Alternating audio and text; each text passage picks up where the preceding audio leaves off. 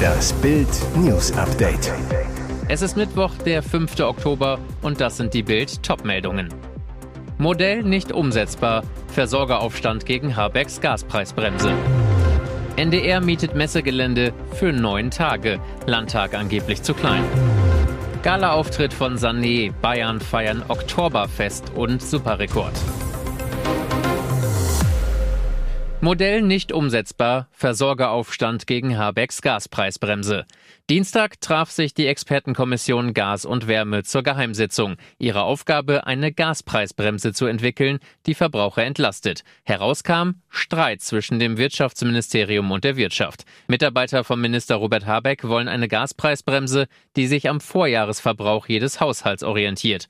Mögliche Variante, 70 Prozent des Gasverbrauchs aus 2021 werden bezuschusst. Für diese Menge wird der Preis pro Kilowattstunde bei 12 Cent gedeckelt. Zum Vergleich, vor Putins Krieg kostete die Kilowattstunde etwa 7 Cent.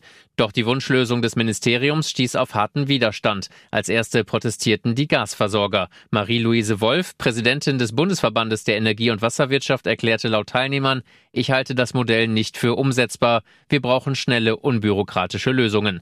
Wolf führte aus, dass haushaltsscharfe Preiskontingente nicht funktionieren, da die meisten Menschen in Mietwohnungen leben. Vier von fünf Wohnungen hingen an einer Zentralheizung. Es würde viel zu lange dauern, Abrechnungen an dem Preisdeckel anzupassen. Schnell umsetzbar sei hingegen ein fixer Abschlag pro Kilowattstunde. Die Zeit, eine Lösung zu finden, drängt. Donnerstag trifft sich die Gaskommission wieder. Montag will sie ihr Ergebnis vorstellen. NDR mietet Messegelände für neun Tage, Landtag angeblich zu klein. Was für eine Verschwendung von Gebührengeldern und von Zeit. Für die Berichterstattung zur Landtagswahl am Sonntag bauen die öffentlich-rechtlichen Sender NDR, ARD und ZDF extra eigene Studios auf dem Messegelände in Hannover auf, rund 10 Kilometer und im schlechtesten Fall 30 Minuten Fahrzeit vom Landtag entfernt. Die Ausrede, das Parlamentsgebäude mit seinen 32.083 Quadratmetern, 320 davon allein in der großzügigen Portikushalle, ist zu klein. Wie der NDR auf Bildanfrage mitteilt, seien auf der Messe 1400 Quadratmeter angemietet worden, allerdings nicht nur für den Wahlsonntag, sondern wegen des Auf- und Abbaus gleich für neun Tage. Wie hoch die Mietkosten sind, wollte der Sender nicht verraten. Seit März hatte die Landtagsverwaltung im Dialog mit den Sendern und anderen Medien versucht, eine Lösung in Landtagsnähe zu finden.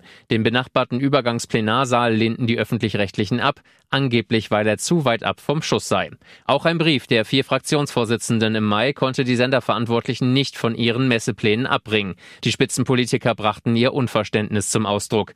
Die Berichterstattung aus einer ortsfernen Messehalle ohne jeden Bezug zur Legislative sei ein äußerst unangemessenes Signal. Inzwischen haben sich die vier Spitzenkandidaten von SPD, CDU, Grünen und FDP darauf verständigt, Sonntag nicht zum Messegelände zu fahren. Sie werden nun aus dem Landtag zugeschaltet. Nach dem Tanz musste sie sterben. Polizei jagt unbekannten Disco-Killer. Schockfund in der Prien. Am Montagnachmittag wurde die Leiche einer Frau aus dem kleinen Fluss geborgen. Jetzt kommt raus, offenbar wurde sie getötet. Erste Ermittlungen ergaben, dass es sich bei der Toten um Hanna aus Aschau im Chiemgau handelt. Sie hatte zuvor bis circa 2.30 Uhr im Musikclub Eiskeller in Aschau gefeiert. Die Rechtsmediziner stellten bei ihren Untersuchungen eindeutige Spuren fest, die auf eine äußere Gewalteinwirkung schließen lassen und somit ein Tötungsdelikt Delikt nahelegen. Details können aus ermittlungstaktischen Gründen noch nicht genannt werden. Wo sich die junge Frau nach dem Besuch der Disco aufhielt und wie es zu dem Gewaltverbrechen kam, ist derzeit Gegenstand der Ermittlungen. Bei der Kriminalpolizeiinspektion Rosenheim wurde die Sonderkommission Club eingerichtet.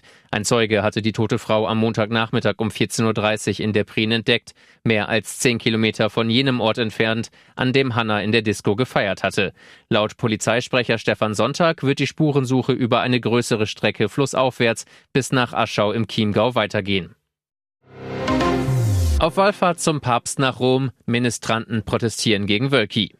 Normalerweise ist eine Ministrantenwallfahrt ein Heimspiel für einen Bischof. Doch beim Kölner Kardinal Rainer Wölki ist es diesmal anders.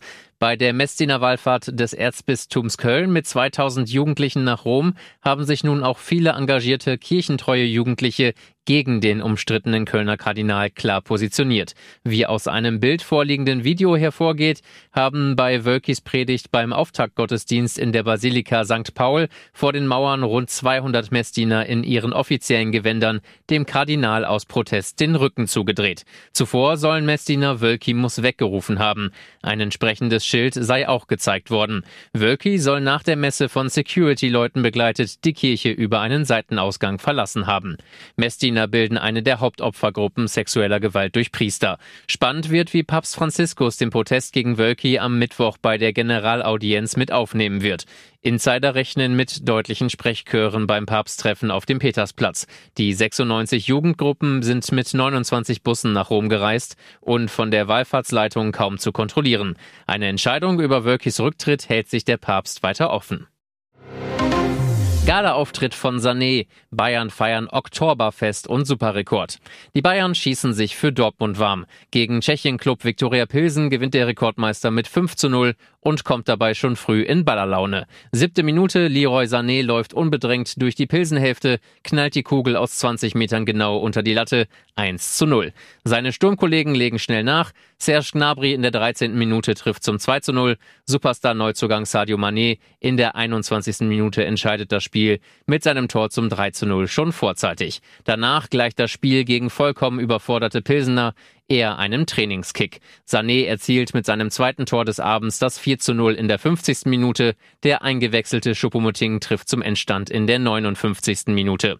Mit dem Pilsensieg sind die Münchner nun seit 31 Gruppenspielen in der Champions League ungeschlagen. Die letzte Pleite gab es beim 0 zu 3 in Paris im September 2017.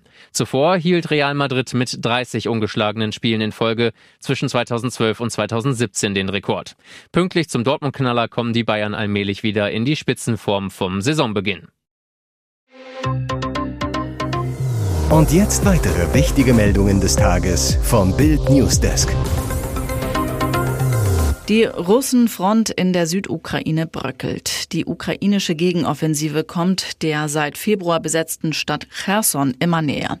Seit Sonntag gelang es den Ukrainern mehrere Ortschaften zurückzuerobern und tief ins russisch besetzte Gebiet vorzustoßen. Die russische Armee ist in Auflösung, Militärkorrespondenten und Kriegspropagandisten schlagen panisch Alarm. Mehr noch, aus Verzweiflung sprengten die Russensoldaten sogar eine Brücke in die Luft, um den ukrainischen Vormarsch irgendwie auszubremsen. Konkret geht es um einen Staudamm im Ort Duchani, der sich nördlich von Cherson befindet. Vom Staudamm führt eine kleine Brücke zum Ufer des Dnepr. Dazu teilte der russische Telegram-Kanal Rüber mit, die Streitkräfte der russischen Föderation haben während des Abzugs die Brücke über die Siedlung gesprengt, um die Streitkräfte der Ukraine daran zu hindern, die Offensive entlang des Dnepr fortzusetzen. Die verzweifelte Russenaktion ist sogar aus dem All zu sehen. Auf Twitter wurden zwei Satellitenaufnahmen veröffentlicht, die die Brücke vor und nach der Sprengung zeigen sollen. Auf der Aufnahme vom 1. Oktober sieht man die Brücke noch in unbeschadetem Zustand. Auf der Aufnahme vom 3. Oktober ist zu erkennen, dass sie deutlich schmaler geworden ist. Diese Veränderung, so Beobachter, sei das Resultat der Sprengung der Brücke durch die russischen Truppen. In 47 Tagen beginnt die Fußball-WM im Wüstenstaat Katar. Bis heute eine höchst umstrittene Entscheidung. Doch anstatt daraus gelernt zu haben, machen die Sportverantwortlichen mit den wahnwitzigen Entscheidungen weiter. Saudi-Arabien soll 2029 die Asien-Winterspiele ausrichten das asiatische Olympiakomitee am Dienstag, die Wüsten und Berge werden zum Spielplatz des Wintersports.